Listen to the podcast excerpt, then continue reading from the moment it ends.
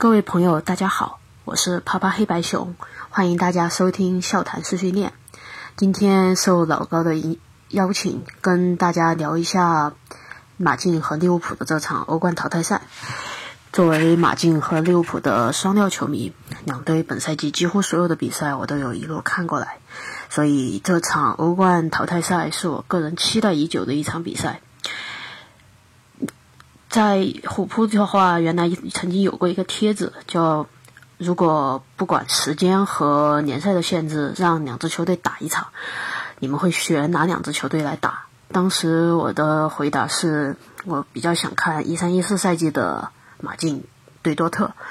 也就是当时的西西蒙尼对上科普。然后时过境迁，这两教练终于在正式比赛里面遇上了。然后呃，马竞现在。其实防守已经大不如前，虽然的确曾经一度以铁血防守而闻名，而利物浦如今作为可能是全欧洲最强的球队，进攻十分犀利，各条战线兵强马壮。从理性分析的角度而论，两队目前的实力其实并不在同一个水平线上，所以对即将到来这场对决的精彩程度，其实可能会打一些折扣。但不管如何。两支球队都是以精神力量而著称的著名球队，所以让他们，所以可能不论实论实力的差距，我相信马竞会在这场比赛里面拿出应有的水平，然后让大家看到一场精彩的比赛。说回马竞的话，嗯，本赛季马竞经历了多达九人的大换血，防这也是为什么防守。与以前差距比较大的一个原因，现在许多比赛其实是靠着奥布拉克神勇发挥才力保球门不失，尤其是在定位球防守方面，本赛季缺陷实在是比较大，经常出现漏人或者是盯人盯错的情况。然后这场比赛对上全欧洲目前定位球战术设计最强的利物浦，我觉得基本上不可能不丢球。另一方面，马竞在进攻端的表现更加令人着急。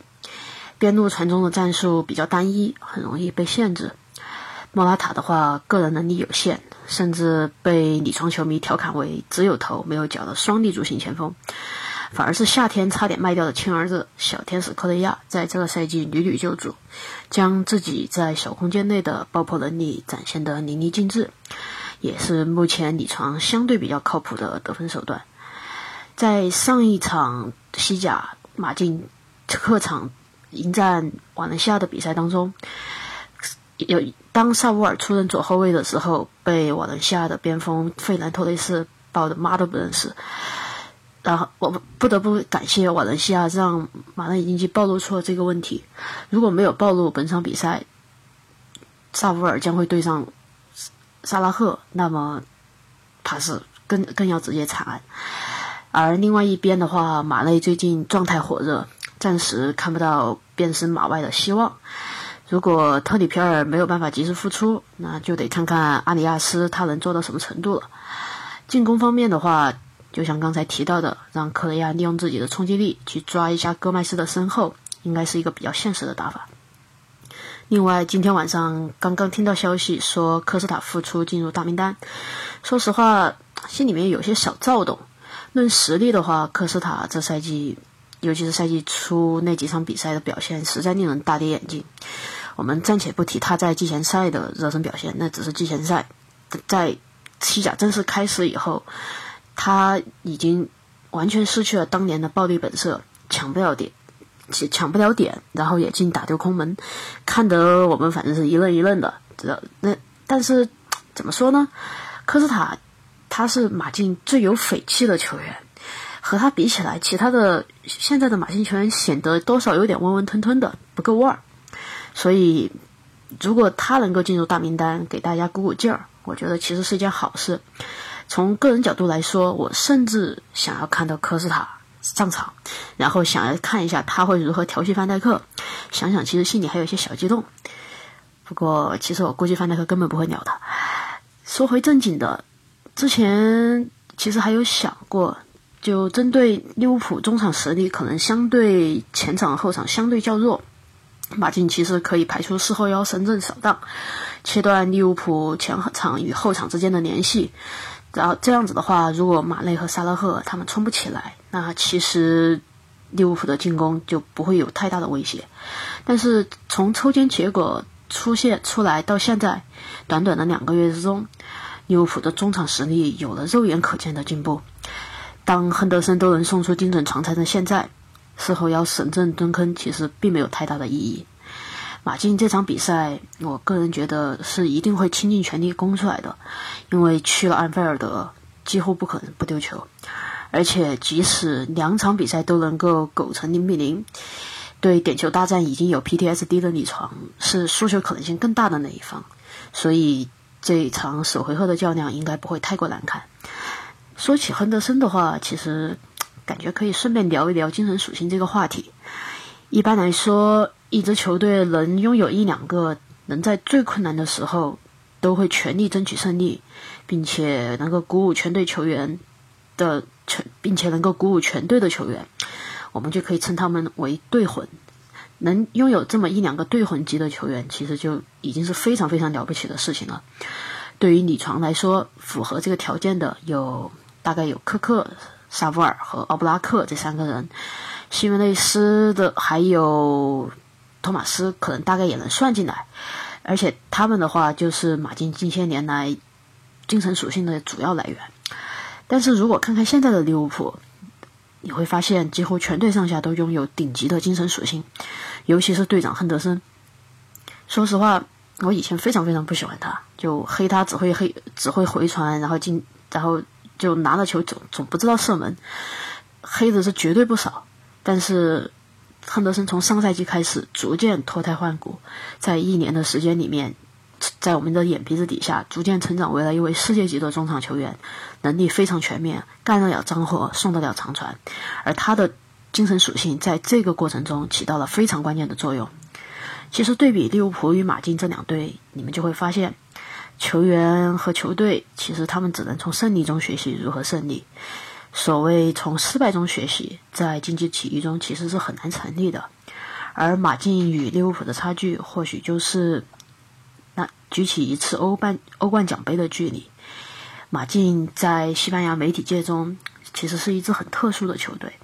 尤其是一六年连连续击败巴萨和拜仁之后，便在西班牙媒体中赢得了足够的尊敬。而利物浦在西班牙的媒体中的心。的在在西班牙媒体的心目中也有些特殊，他们认为虽然利物浦没有像梅西和 C 罗这样的超巨或者说英雄，但是这并不妨碍利物浦成为一支在任何方面都非常非常优秀的球队。这个赛季其实是西蒙尼在马竞的这些年以来最为艰难的一个赛季。西蒙尼这九年，在这九年以来，他。可以说重新定义了这支球队，你称他为马竞香克利都一点不为过。他让马竞球迷知道了什么是快乐，然后也让马竞球迷知道了什么是期待。这个和当年香克利为利物浦球迷带来快乐一模一样。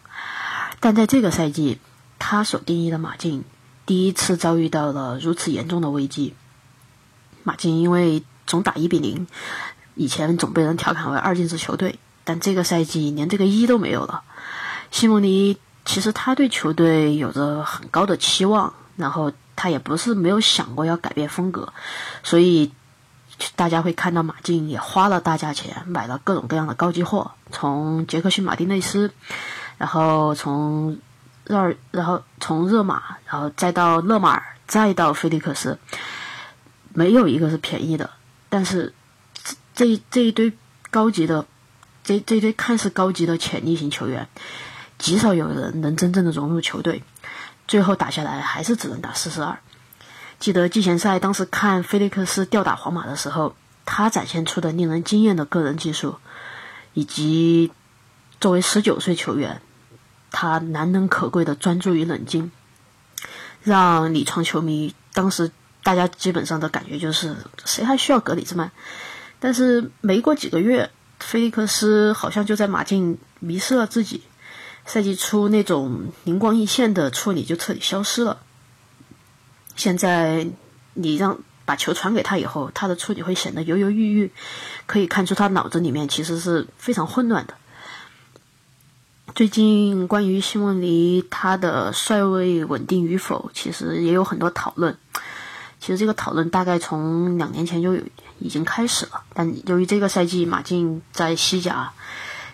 状态不佳，就现在堪堪排到第四，然后就甚至被赫塔菲压在下面，就所以大家对于换帅的呼声也日趋高涨。或者，即使说，即使相相稍微保守一点的球迷可能会说，西蒙尼还是留下。但是我们想要看到一些改变，这一点的话，其实应该是因为马竞在近些年两度打入欧冠决赛之后，人们对于这支球队的期待也膨胀到了一个很高的地方，所以才会有这样的争论。但是如果你和那些马德里的本地老球老球迷聊天，尤其是南看台的始终，绝太绝绝绝大部分人的心目中是没有西蒙尼下课这个选项的，因为他们经历过降级，他们经历过那种就打个托托杯都算是吃饺子的那种日子，所以他们知道如今这一切是如此的难能可贵。对于马竞高层来说也是一样的，小希尔从他爹手上接过这个球队。他当年是看着自己爹怎么作死，把球队送入西乙的。他比任何人都知道一个一个稳定的教练对这支球队的重要性。我个人认为的话，不管媒体吵得有多凶，不管媒体，不管球迷，或者说是战球球迷的呼声有多大，西蒙尼的帅位都是非常稳定的。就哪怕连我自己有时看球气急了，我都会骂上两句西蒙尼下课。但其实我心里知道，西蒙尼是不可能会轻易下课的。他是这支球队稳定的竞技水平，哎，我稳定以及高水平的竞技成绩的一个保障。马竞的管理层，我个人认为，恐怕宁愿为了西蒙尼炒了全队，都不会轻易动他一根毫毛。当然，相比几乎全员健康的利物浦。目前马马竞其实饱受伤病困扰，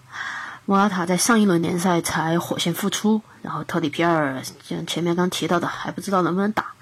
然后菲利克斯这一场是还有埃雷拉同样都因伤无法出战，所以西蒙尼其实这场基本上就是个名牌，唯一能仰仗的可能也就是马德里的主场优势以及对胜利的信念了。呃，利物浦这边的话，其实也也。有一些问题，尤其是在上一轮对阵诺维奇的比赛当中，即使我们不考虑当时大风天气的影响，利物浦还是出现了惯例的东歇后拉稀。诺阿诺德的状态非常不好，甚至还在罚角球和任意球的时候去故意故意拖时间，好让摄影师给他拍照。这估计扎叔回去得好好 K 他一顿。然后面对全联赛防守最弱的诺维奇。利物浦也是墨迹到了七十五分钟，才终于靠着马内的个人能力打入了全场唯一一个进球。所以，面对这么一支还没有完全回血的利物浦，马竞其实并不是没有机会。最后做一下结果预测吧。理性分析的话，我觉得利物浦应该虽然场面会很艰难，但是利物浦应该会拿下这场比赛，而且比分我估计应该是二比零，大概是一个运动战进球，一个定位球进球这样的水平。但从我感性的角度来说，我更希望马竞能够以一比零获胜。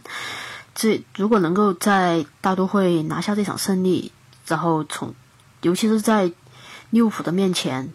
重新宣示自己对大都会的主权，然后重新宣示自己仍然有能力战胜世界上最强的球队，这件事对于目前正在重建期的马竞来说是弥足珍贵的。并且两队的实力差距其实并没有大到当年一六赛季马竞对巴萨或者马竞对拜仁的时候那样绝望。这场比赛其实更像是双方精神力量谁更强的一个较量。马竞是绝对有可能击败利物浦的。究竟结果怎么样？让我们在马德里拭目以待。